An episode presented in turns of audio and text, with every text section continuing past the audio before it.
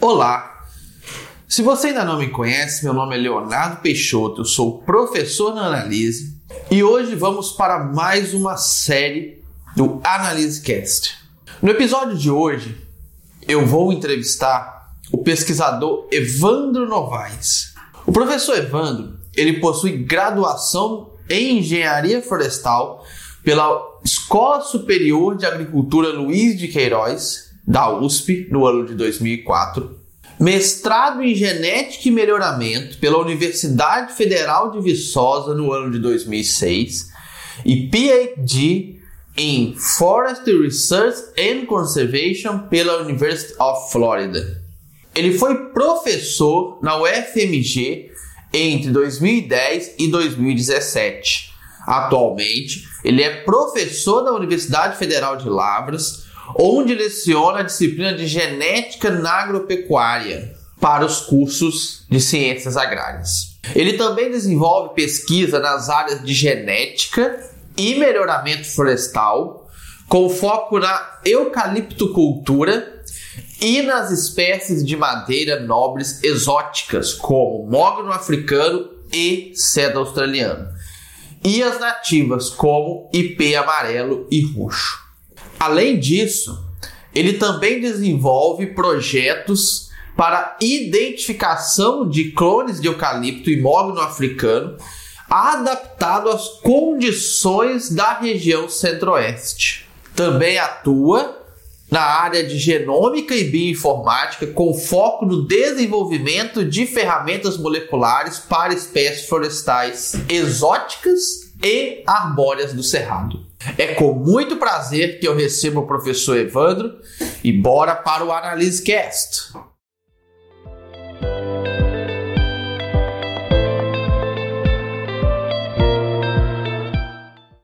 Olá, pessoal que acompanha aqui o nosso trabalho no podcast.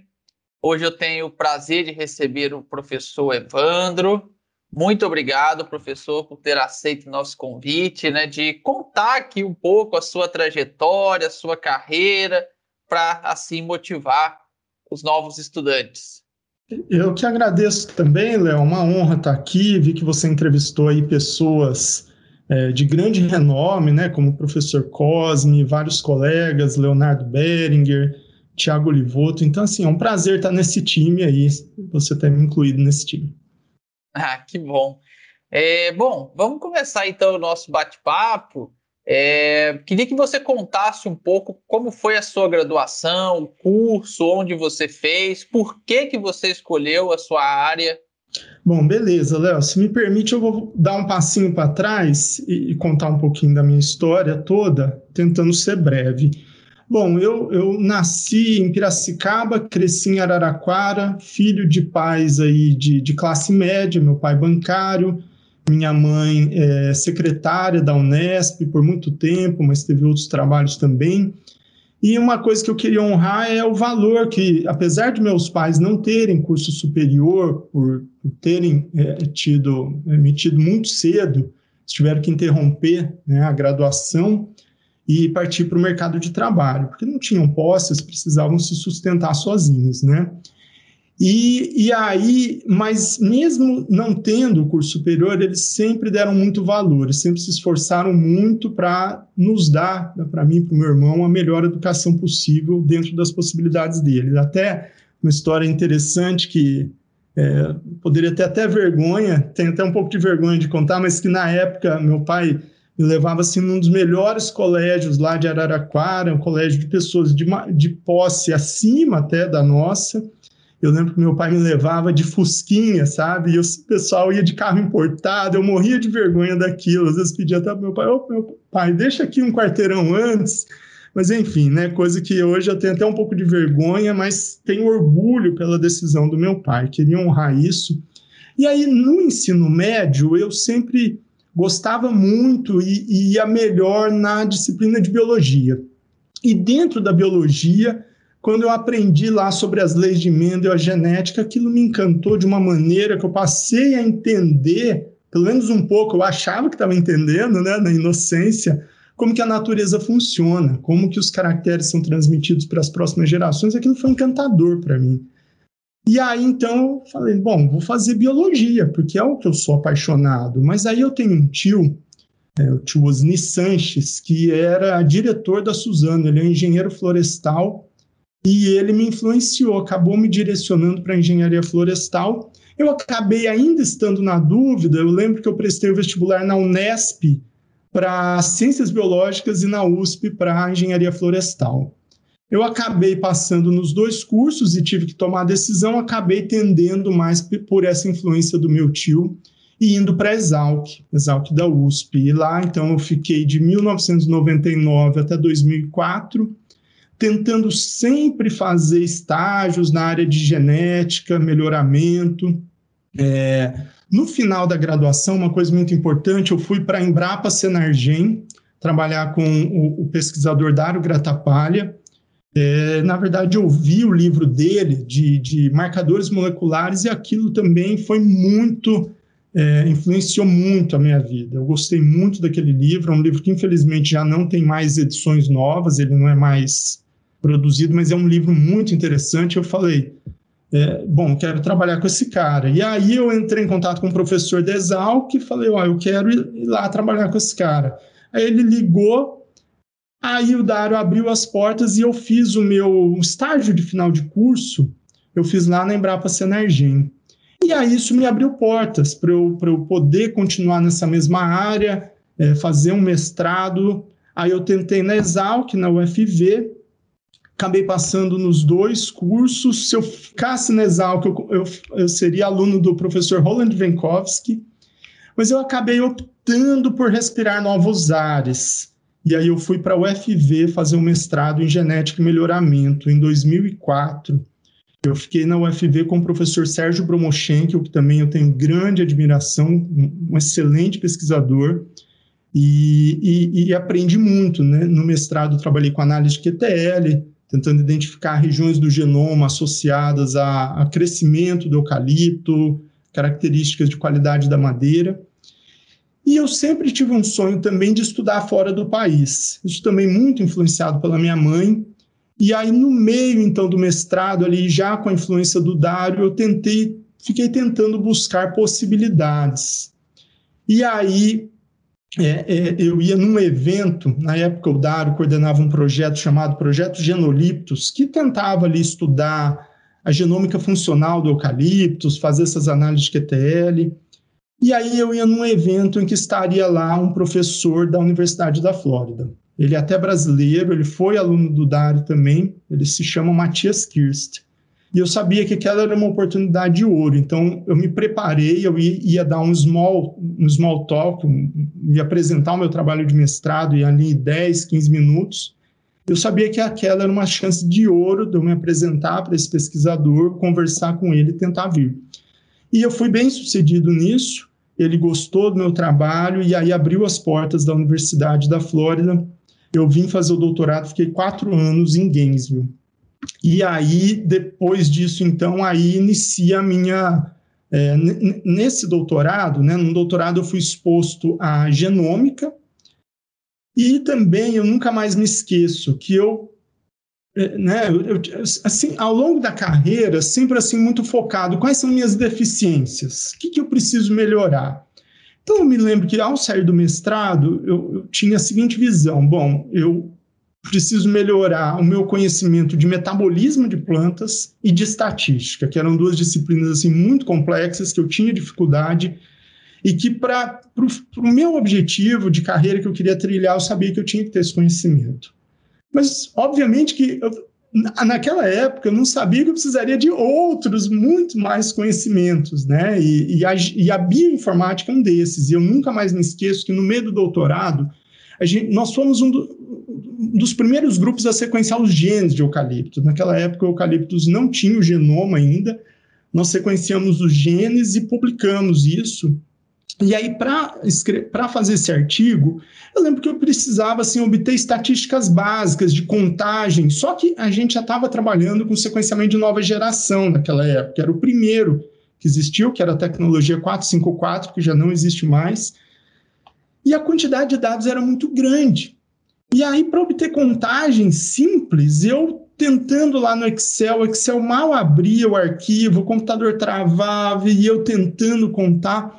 Eu nunca mais me esqueço que eu fui é, bater na porta de, de, um, de um bioinformata e ele, em um comando, esse comando Linux, chama é, é, grep, o grep, não sei se você conhece, ele lá, ele é um buscador de palavras, só que ultra eficiente, muito mais eficiente que o Ctrl F do Word, do, do Excel, né?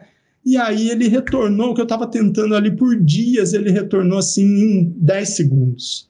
Aí aquilo me abriu, eu falei, nossa, eu preciso aprender isso daqui, eu preciso aprender essa linguagem nova. É, bom, então assim, essa é a minha carreira de estudante, né? E aí depois a gente inicia a carreira profissional, que eu não sei se você é, quer que eu comente agora. É... Não, muito legal, Evan. E alguns pontos aí que é muito interessante, né? Primeiro, no ensino médio, você gostar da parte da genética mendeliana, porque a maioria acha aquilo uma loucura e até não, não quer, né? Mesmo quem vai para biologia, ah, eu vou para biologia porque eu gosto da parte dos animais, de conservação, mas é muito difícil alguém ir porque gosta daquela área de genética, né? É, é realmente interessante essa parte. E, e quer dizer, você já foi muito determinado para trabalhar né, com genética, com melhoramento, algo que muito da, é, é difícil, né? Normalmente a pessoa começa a gostar de genética, de melhoramento, lá pelo quinto, sexto período de um curso de graduação. Isso vale tanto para agronomia, engenharia florestal e, e também a biologia. Né?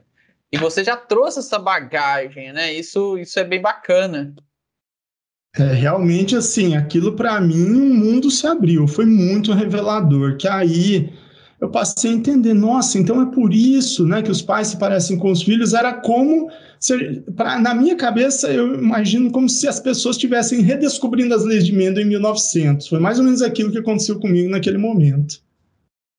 Não, interessante. E outro ponto legal, assim, né, que você conseguiu, não sei se na época era tão fácil ou qual, qual o grau de dificuldade, você pode até falar um pouco sobre isso, de conseguir fazer um doutorado pleno fora né, do, do país. E, e queria que você falasse um pouco sobre a diferença que você viu em questão estrutural mesmo, né? De estar aqui no Brasil, estar numa boa universidade, que é a Federal de Viçosa, né?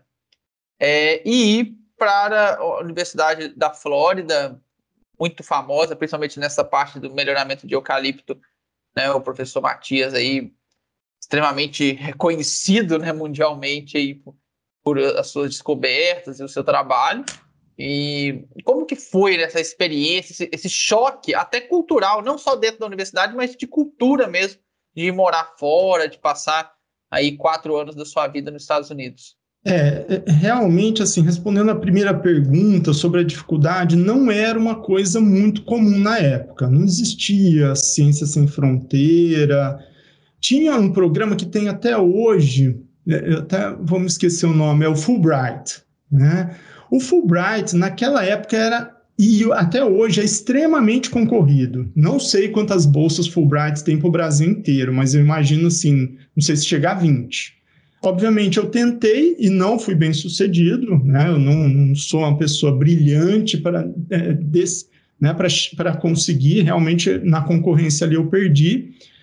Mas aí eu acho que destacar a importância de networking, né? Eu, isso é uma coisa que os estudantes que estão nos ouvindo têm que sempre alimentar Sempre é, é, essa minha ida para Viçosa também foi muito interessante nesse sentido, apesar de eu ter perdido a possibilidade de trabalhar com o professor Holland, né? Aí em Viçosa eu conheci, tive muitos amigos, muitas pessoas até é, que você, né? É, é, que você conhece também famosas fizeram um mestrado comigo, doutorado, eles estavam no doutorado aí. Então, assim, é manter essa rede. Agora, sobre as diferenças e sobre as dificuldades, olha, a dificuldade foi imensa. Eu, eu sempre fiz cursos de inglês, mas, assim, nunca, como eu falei, eu venho de uma família que não estudou muito. Então, os meus pais se esforçavam, pagavam, mas não pagavam aqueles cursos mais caros, né? Aquelas redes mais famosas que existiam na época. É, a gente ia fazendo o que dava. E aí, obviamente, o meu inglês não era bom. Então, eu me lembro é, de chegar aqui, primeira coisa, eu não consegui a nota mínima num, numa prova que todos os estudantes têm que fazer aqui, que é o, G, o GRE, né, o GRE, é, e aí, é, na parte de linguagens, na parte de matemática eu consegui, mas na parte de linguagens, obviamente, de inglês, na verdade, eu fiquei deficiente. E aí eu teria que fazer um curso de inglês aqui, seria um requisito. Mas aí eu cheguei em maio e aí as aulas iniciariam só em agosto. Nesses dois meses, eu consegui aprender alguma coisa. E aí, no início desse curso que eu teria que fazer, eles faziam uma prova, um screening dos estudantes. E quem atingisse uma certa nota lá não precisava cursar. E eu atingi esse mínimo com esses dois meses aqui, eu consegui. Então, me livrei até desse curso. Agora, as dificuldades, o choque cultural, tudo isso existe. É, mas é uma experiência muito enriquecedora que eu recomendo, assim, quem quem está disposto a passar por, né, por essas dificuldades, eu recomendo, recomendo fortemente. Sobre a estrutura da universidade, bom, é, é eu, eu, vejo assim duas coisas. Primeiro é a quantidade de recursos. A gente sabe que o modelo de universidade aqui é muito diferente. A universidade, apesar de ser pública, ela é paga. Os estudantes que cursam pagam e pagam bastante. Né? Eu mesmo teria que pagar. Só que no nível de pós-graduação, quem paga muitas vezes é a grant, é o projeto do orientador.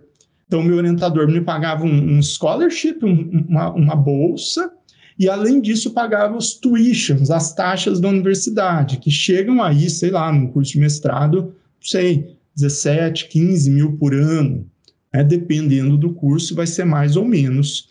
Dólares, né? Isso tá dólares. dólares, né? Dólares, exatamente. Então, então é, realmente a universidade ela tem uma infraestrutura muito, muito boa, não que a do Brasil não tenha, a gente sabe que Exalc, é, Viçosa, né, UFLA, tem infraestrutura, tem um apoio, mas não tem dinheiro sobrando, igual às vezes, muitas vezes vê aqui, né? Às vezes está sobrando.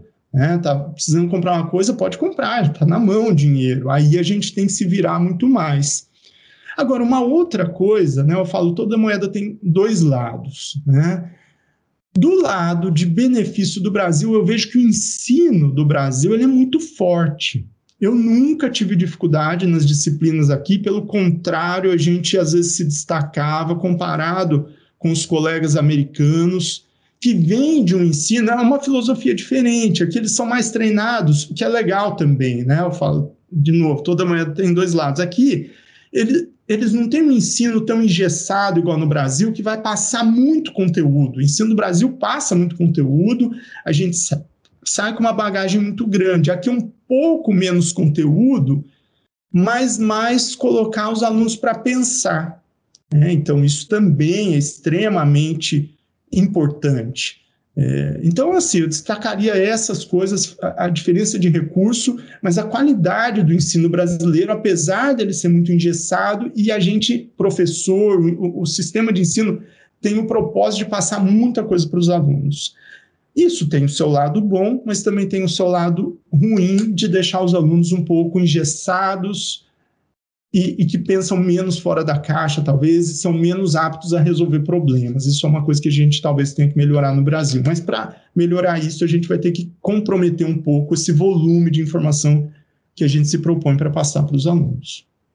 É, esse é um ponto bem interessante que eu também senti quando eu fiquei aí nos Estados Unidos, que realmente as disciplinas da ilha têm um nível muito tranquilo de, de conteúdo, né? Comparado ao que a gente via, eu fiz a disciplina fiz genética, fiz genética quantitativa e, e, como eu já tinha feito no Brasil, falei, nossa, esse é um pedacinho da nossa disciplina. Então, isso que você está falando realmente acontece, mas né, é, tem essa questão mesmo do talvez o aluno ter que pensar, ter que buscar outras informações, ter que resolver problemas, coisa que aqui realmente a gente não consegue, até por falta de tempo. É tanto conteúdo para você estudar, para você aprender que não dá para você fugir muito daquilo, não, porque senão não, você não dá conta. Né? Exato. Acaba Concordo. acontecendo. Bom, e aí você finalizou né, o seu doutorado e depois disso, como que foi? Você voltou para o Brasil, já ingressou Bom, na carreira de docente? Como que foi a, a parte a segunda parte da sua trajetória? É, é, foi basicamente isso. Eu praticamente iniciei na carreira de docente. Naquela época, a gente.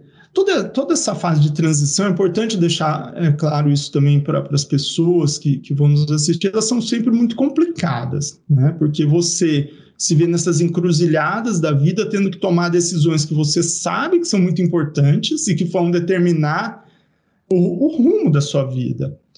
Então, assim, na época, eu consegui, eu, eu apliquei para um emprego no Departamento de Energia dos Estados Unidos. Eu, eu é, é um, então, o Departamento de Energia aqui é muito interessante, porque boa parte do que a gente paga de conta de luz é revertido em pesquisa. Então, por isso que eles é, têm, têm é, é conhecimento de ponta e tecnologia de ponta em energia solar, eólica, e, e, e, também tem conhecimento na área de biomassa para energia. Então, eu ali, com esse conhecimento das florestais, do eucaliptus, é, eu apliquei para uma vaga e consegui. Era uma ótima vaga para morar no Tennessee, mas ao mesmo tempo, a, a antiga Fibra também estava de olho em mim, na minha esposa, é, que também, a minha esposa também fez o, o, mestrado comigo aí na UFV, conheci ela aí em Viçosa.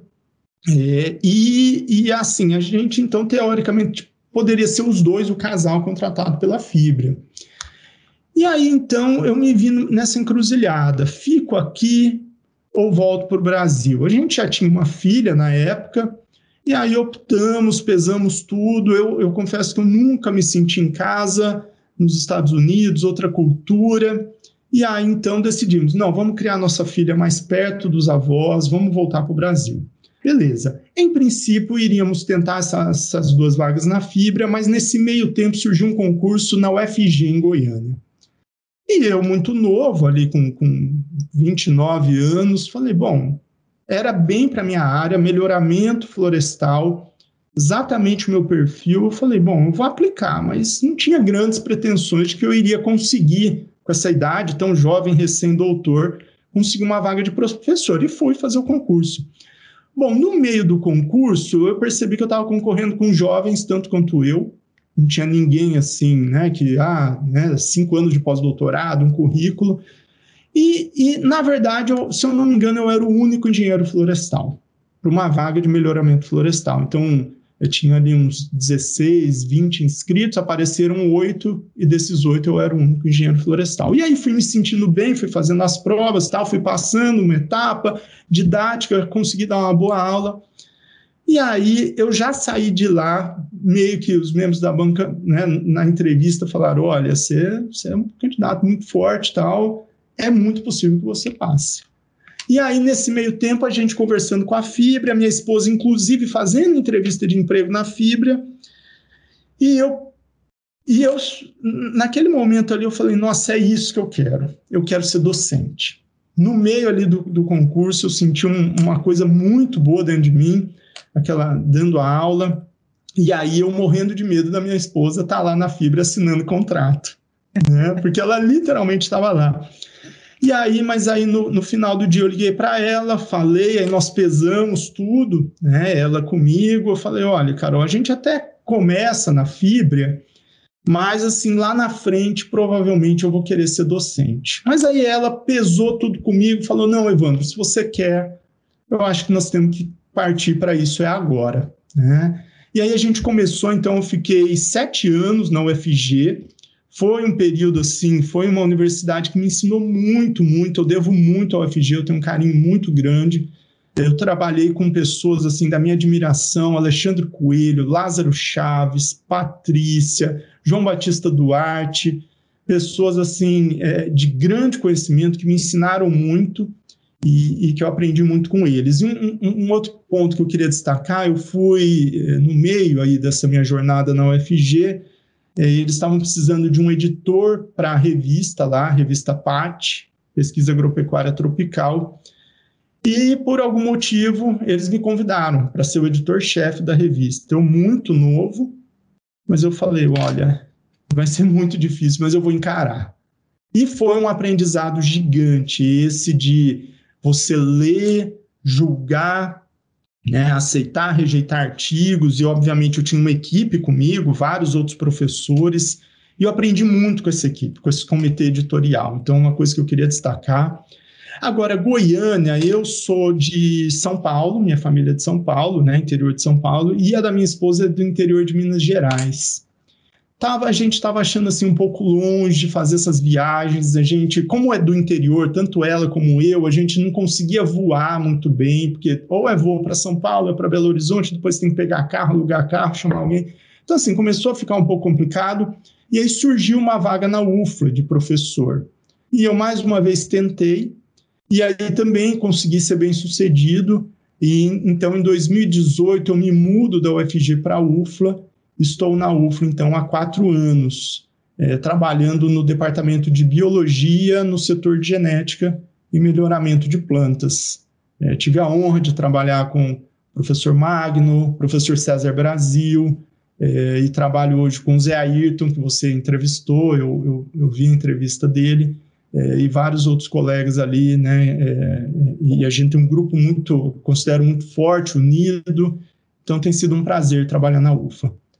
Eu acho que é isso. E, por, ah, e assim, no momento, né, eu tô, é, eu tô de volta à Universidade da Flórida é, para fazer, estou em licença sabática iniciei em setembro do ano passado e fico até setembro desse ano. É, então, estava tava vendo assim, já há 10, 11 anos na carreira, eu estava sentindo necessidade de me reciclar. A gente está assistindo o melhoramento genético mudar completamente nos últimos cinco anos. Estava até conversando com um pesquisador aqui da, da UF, que é, era um diretorzão, uma pessoa muito grande na Corteva, e eu perguntei para ele, o, o, o Charlie, às vezes eu fico com a impressão que nos últimos cinco anos o melhoramento mudou mais do que nos últimos, sei lá, 30, 50 anos. Ele falou, eu concordo com você. Né? Porque a gente está assistindo assim, uma revolução, a gente está fazendo seleção hoje muito mais com base em dados genômicos, dados climáticos, do que propriamente com dados fenotípicos. Né? Então, e, e tudo isso envolve, obviamente, uma grande dificuldade, porque você tem que ter o conhecimento, tem que saber muito de análise de dados. E, e, assim, a gente vem se treinando ao longo da docência, vem estudando, mas chega uma hora que, que a onda é muito mais rápida do que sua habilidade de nadar, né? Então você tem que dar uma parada e, e se reciclar. Muito legal você contando, e assim, quer dizer, quando você terminou o seu doutorado, você tinha várias opções, né? Você teve a opção de ficar nos Estados Unidos e trabalhar no setor de energia, que, como você mesmo nos disse, um setor que trabalha muito forte a parte de pesquisa.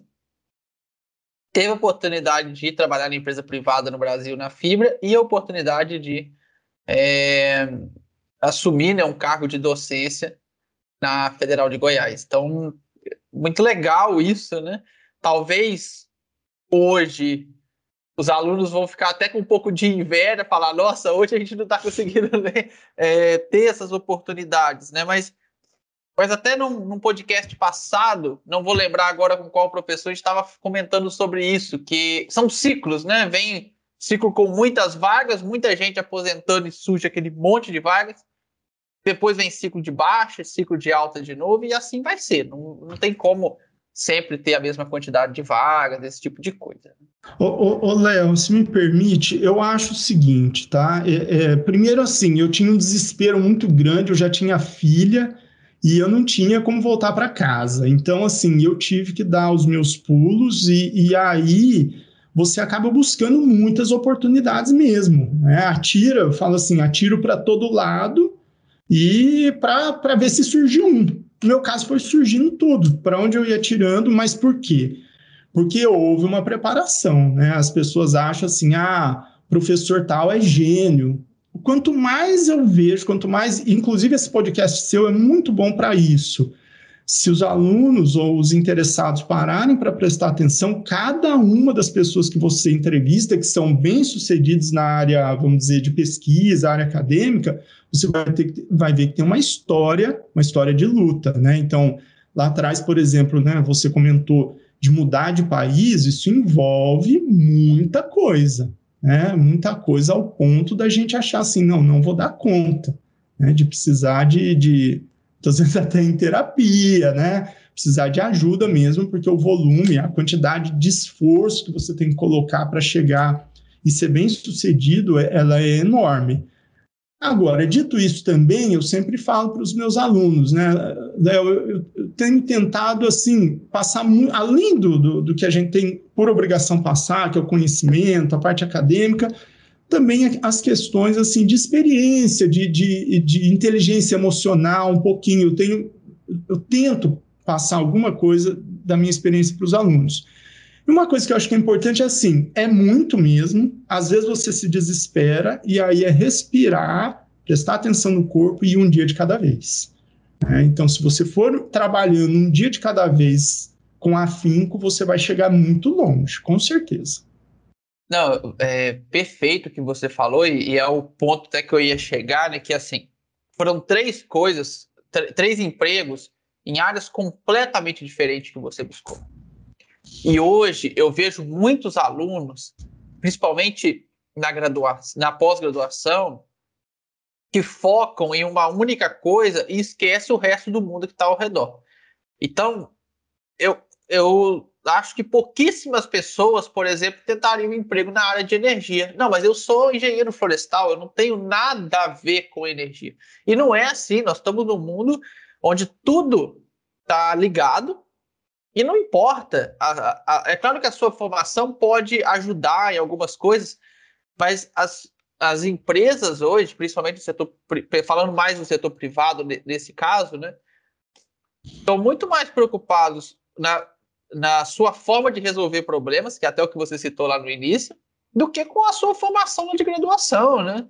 Se você sabe resolver problemas, se você naquilo que eles estão buscando tem algum conhecimento, não vai fazer diferença se você é um engenheiro florestal, um engenheiro agrônomo, um biólogo, área de saúde, qualquer área. Né? Então, esse é um ponto muito importante que talvez a gente deveria trazer aqui para os alunos, para eles não, não, não fecharem a cabeça para o resto do mundo. Ah, não, eu, eu só quero isso daqui. Tudo bem, pode ser um sonho que você tem que buscar, e eu acho né, que a gente sempre tem que buscar os nossos sonhos, sim, igual no seu caso foi ser docente, mas no, principalmente esse primeiro momento, quando você termina um doutorado, eu acho que vale a pena você ter um leque mais aberto, pelo menos para o primeiro emprego. Depois você vai ajustando as coisas, mas no início de carreira, é, às vezes não é possível, né? Já ir diretamente para o emprego dos sonhos, você tem que fazer algo antes. Não sei se você concorda comigo.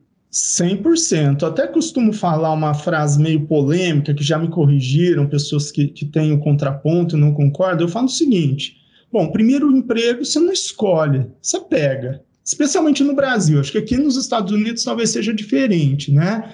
Porque eu acho que no Brasil entrar no mercado ele é muito complicado. Uma vez que você está no mercado e que você demonstra competência, eu até assisti a sua entrevista com o Leonardo Beringer, né?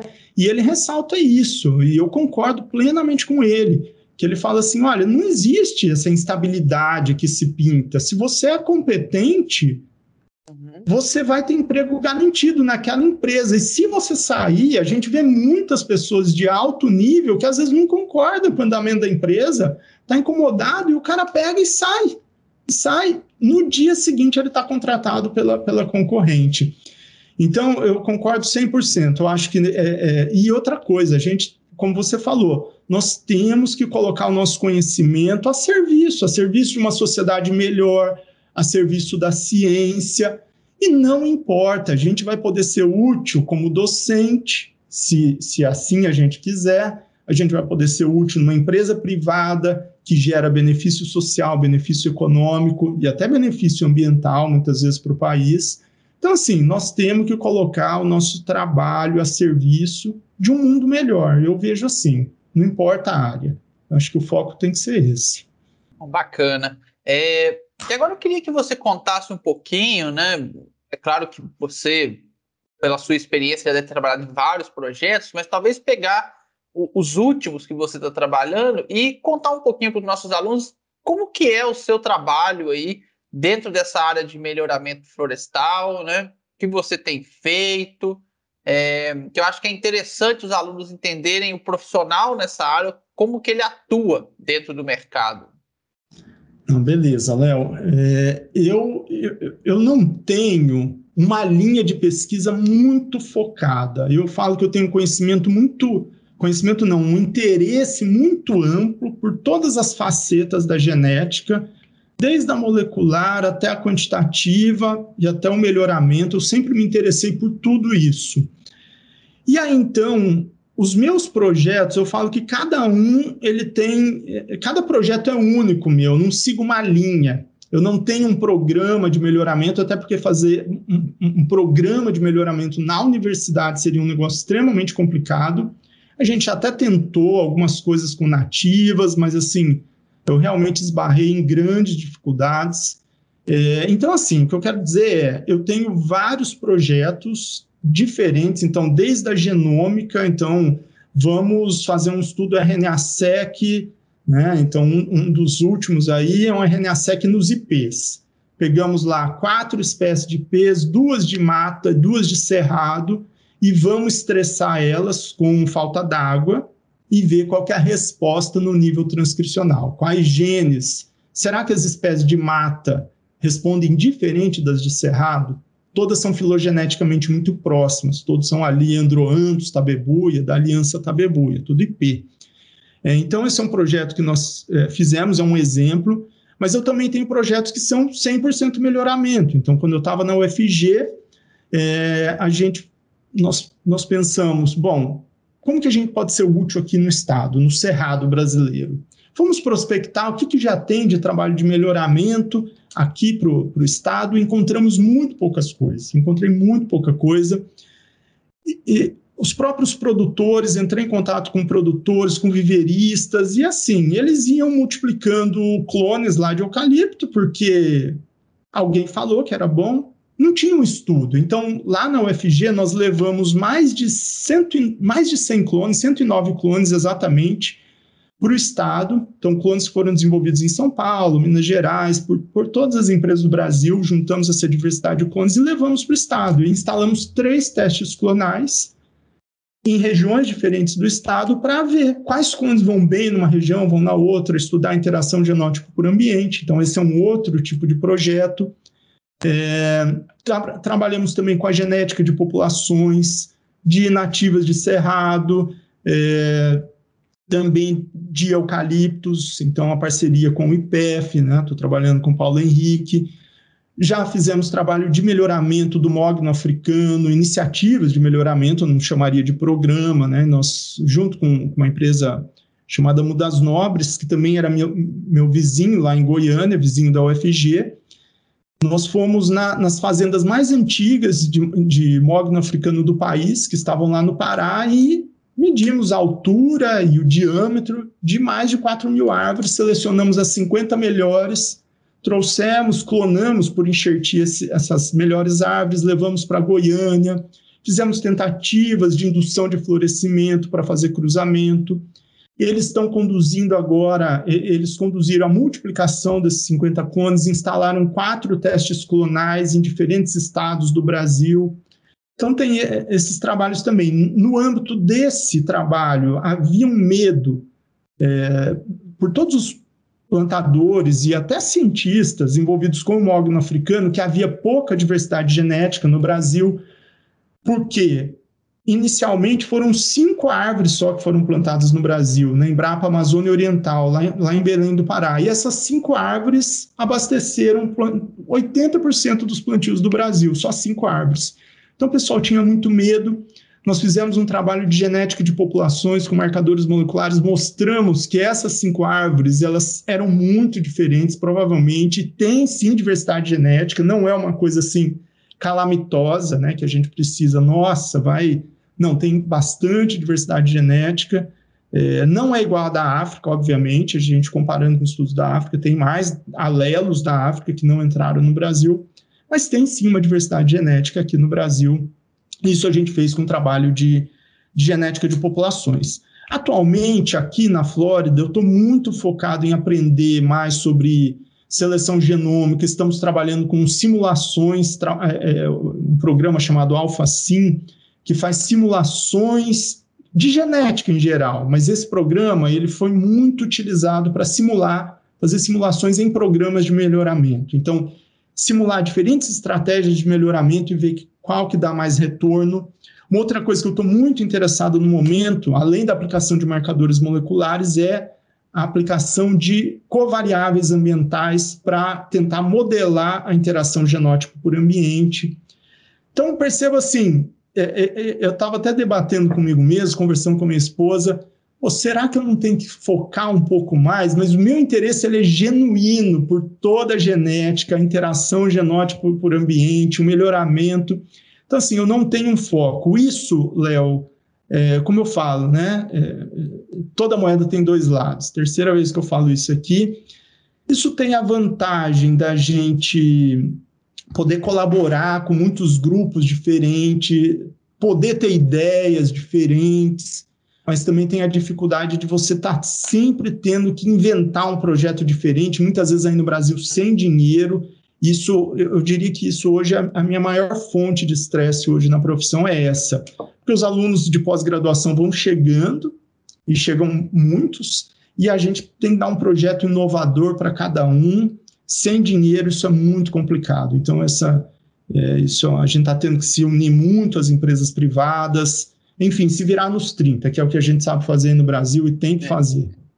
É, talvez esse seja um grande diferencial né, do pesquisador brasileiro, é, que realmente, devido a tanta dificuldade que nós temos, principalmente financeira, né, igual você está falando, e infelizmente isso está piorando ao longo dos anos, né, principalmente dentro das universidades, é, acaba tendo que colocar o cérebro para pensar mesmo em formas de conseguir trabalhar, porque senão você não consegue, vai ficar fazendo trabalhos muito simples, né, por, por realmente não ter recurso. Talvez isso seja a grande diferença, né? Você já até falou lá no início, aí para os Estados Unidos, né, onde realmente a quantidade de dinheiro que eles têm é, eu não vou falar infinita, mas porque eles precisam, às vezes é, porque eles não, às vezes têm até dinheiro a mais do que a quantidade que eles precisam. Né? É verdade. Às vezes tem mais dinheiro do que, do que pessoal para dar conta de analisar um volume de dados gigante. Então, assim, o crivo não é dinheiro, esse é o ponto. Acho que aí no Brasil, é, o, o, recurso mais. Acho que o recurso mais limitado de todos é tempo, sempre. Né? Então, falta de mão de obra, isso daí é realidade aqui, é realidade no Brasil. Sempre vai estar tá faltando. Mas como a gente não tem dinheiro aí no Brasil, acaba que sobra tempo, né? Porque você não tem muita coisa para você fazer. Você tem que né? E, e, usar muito a criatividade. Isso é uma outra coisa que eu acho que todo quem gosta de pesquisa e mesmo quem vai, assim, é, eu falo sempre assim que a pessoa quando é contratado para trabalhar numa empresa, a empresa muitas vezes quer que a pessoa respeite protocolos e faça sempre as mesmas coisas. Mas eu sempre convido meus alunos, falo, olha, pense fora da caixa. Né? Não seja um técnico, você é um engenheiro agrônomo, você é um engenheiro florestal pensa fora da caixa, seja criativo. Eu até brinco, falo assim: leve seu menino interior aí para tomar um sorvete, que é ele que te traz a criatividade, né? A criança é. que existe dentro de cada um de nós. É, exatamente. É, bom, a gente está chegando aqui já no, no final né, do nosso podcast. É, passa muito rápido né, o tempo, a gente poderia ficar horas aqui falando sobre melhoramento, até porque também tem, tem essa formação né, de, de melhorista e que acaba gostando muito dessa área. É, mas queria que você deixasse um recado assim para os alunos, principalmente da graduação, que às vezes até diferente de você, ainda não tem um conhecimento muito grande sobre o melhoramento, vai começar a conhecer lá no meio do curso, e que talvez vão gostar dessa área e queiram trabalhar, o que, que eles precisam focar né, dentro do, do curso de graduação para seguir carreira nessa área? Bom, é, é essa é uma dificuldade, é até um pouco difícil de responder essa pergunta, porque, na verdade, conforme a ciência avança, a quantidade de coisa que um aluno tem. Um aluno não, né, um profissional tem que saber é muito grande. Né? Então, não dá para mentir. Então, um aluno, para seguir na área de, de melhoramento genético, ele vai ter que ter os três pilares, né? A genética, a estatística e os métodos de melhoramento. Só aí já dá trabalho para muito mais do que na graduação, já vai ter que fazer uma pós, só para ter esses três, esses três pilares bem sólidos. Mas hoje em dia, a gente está vendo que o melhoramento está mudando, conforme nós comentamos aqui. Então, ele está sendo muito mais baseado em análise de dados do que em experimentos a campo. Né? A gente viu a biologia mudar também. Antigamente a gente falava, era 80% bancada, 20% computador. Hoje a biologia é 80% computador, 20% bancada. Né? A mesma coisa está acontecendo mais recentemente com o melhoramento. Então, hoje, sei lá, eu diria que o melhoramento está saindo de um paradigma de 100% análise fenotípica para, sei lá, 20% análise fenotípica e, e 80% análise de dados. Eu não sei qual seria essa razão, mas ela está mudando. As empresas, né, por mais que a gente acredite ou não, tem muita gente ainda duvidando do potencial dos marcadores, e eu também conservo esse ceticismo dentro de mim, mas a gente está assistindo as empresas contratar analista de dados. Então, eu acho que o estudante agora, é, é, para ele estar apto a entrar nessa nova realidade, ele vai ter que aprender a programar, não tem jeito, vai ter que uma, ter um conhecimento de estatística sólido é, e vai ter que aprender a programar, porque para mexer com esse volume de dados tudo bem, a empresa pode comprar um pacote? Pode, mas o pacote ele vai ser sempre limitado a fazer uma determinada coisa. E ali no meio do exercício da sua profissão, você pode ter uma ideia fora daquela caixinha. E para você testar se essa ideia é boa ou não, não tem um programa para isso. Você vai ter que fazer um script. Não estamos falando de uma coisa complicada. Às vezes você vai ter que escrever 200 linhas de código. Estamos falando de escrever um programa. Né? Então, esse conhecimento de programação acho que é importante, a inteligência artificial também. Então, assim, agora, e também, claro, a parte de biotecnologia, a gente está assistindo a genética mudar completamente, né, com, com CRISPR, é, a possibilidade de editar o genoma, né? Então, nós estamos assistindo na medicina o pessoal falar em cura de cegueira, cura de deficiência auditiva, um negócio assim, loucura. Claro que uma vez que isso entrar na medicina, isso também vai respingar no melhoramento. Né? A gente já está assistindo artigos de revisão, pessoas de grande calibre começam a falar em melhoramento de precisão. Eu não sei se eu acredito nisso, tá, Léo? Sendo bem sincero, porque eu acho que os caracteres quantitativos são muito complexos. Você arrumar um ou outro gene para ser editado, é, isso daí vai demandar, talvez não seja possível. Né? Uhum. Mas o que eu quero dizer, é, é como mensagem para os alunos, é assim: então, o desafio é grande, obviamente, o, o, o, tem que ter conhecimento de genética, melhoramento, estatística. Hoje em dia, de climatologia, quando a gente fala de usar covariáveis ambientais, né, geoprocessamento para trabalhar. Então, assim, é muita coisa. Então, é, quando a gente fala assim, a gente pinta um cenário que pode ser desencorajador para o aluno. Né? E o aluno se vê assim, a palavra seria overwhelmed, né, que é, sei lá, fala assim, sobrecarregado, né, e, e ver um desafio que é além do que ele dá conta. Mas aí eu recomendo calma, é um dia de cada vez e é estudo em longo prazo. E para fazer, para absorver, então nós estamos aprendendo até hoje. Eu já estou estudando genética desde lá que eu contei do ensino médio, sei lá, tem mais de 20 anos que eu, que eu vi as leis de Mendel. E eu estou aprendendo até hoje, semana a semana, tem muita coisa que eu não sei, tem muita coisa que a ciência não sabe ainda. Né? Então, pessoal, não se sintam desencorajados, o negócio é um pouquinho por dia, um dia de cada vez, em longo prazo. E para ir em longo prazo, não adianta você se arrebentar no mestrado. Né? Querer, eu falo assim, se arrebentar é querer estudar, só estudar, estudar, estudar, e aí tem uma síndrome de burnout, por exemplo. Então, aí com equilíbrio, um pouquinho por dia, lembrar de fazer exercício, lembrar de se alimentar bem, lembrar de ter uma vida social, não ficar só nas redes sociais. Eu acho que esse é o segredo do sucesso. Como o volume de informação é muito grande, tem que fazer em longo prazo. Não é só nos seis anos de mestrado e doutorado, é numa carreira de 40 anos, aprendendo um pouquinho por dia. E para fazer isso, tem que ter equilíbrio uma vida equilibrada, parte pessoal e parte de trabalho. Acho que essa é a mensagem que eu queria deixar para os alunos. Muito legal, Evandro. É... Bom, quero te agradecer novamente por ter aceito aqui o nosso convite. Foi um bate-papo muito bacana. Como eu já disse, a gente poderia ficar aqui muito tempo debatendo né, é, esse assunto. É um assunto muito legal. E Bom, agora eu te deixo livre para fazer alguma consideração final que você queira, tá bom? Pode ficar à vontade. Não, eu só queria te agradecer pela oportunidade, Léo, e parabenizar pelo trabalho. É, gostei muito, eu assisti alguns vídeos, conforme eu é, comentei, e acho que é um trabalho muito legal é, para os alunos se inspirarem. É, e, e, também eu gosto muito dessa parte de, de ler. Estou lendo o livro do Steve Jobs, já li do Newton, pretendo ler do Einstein. É claro que a gente não está nesse nível, né? Estamos longíssimo desse nível, mas eu acho que você, né, é, buscar, né, pessoas como Cosme, né, são pessoas da, da nossa grande admiração. Como é que foi a carreira dele? Isso pode inspirar a gente a, a sermos pessoas melhor, né? Da, sermos sermos o melhor de nós mesmos. Eu acho que esse é o ponto que cada um tem que focar. Muito obrigado, Léo, e parabéns pelo trabalho. Obrigado, Evandro.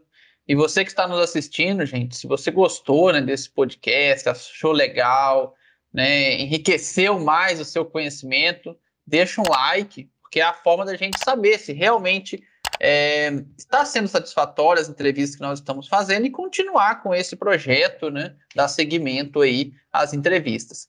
E deixa nos comentários, ficou alguma dúvida? Deixa nos comentários, se eu souber responder, eu já respondo de imediato. Se eu não souber, procuro o professor Evandro e ele me ajuda aí na resposta, tá bom? Então fiquem à vontade para conversarem com a gente e nos vemos no próximo podcast.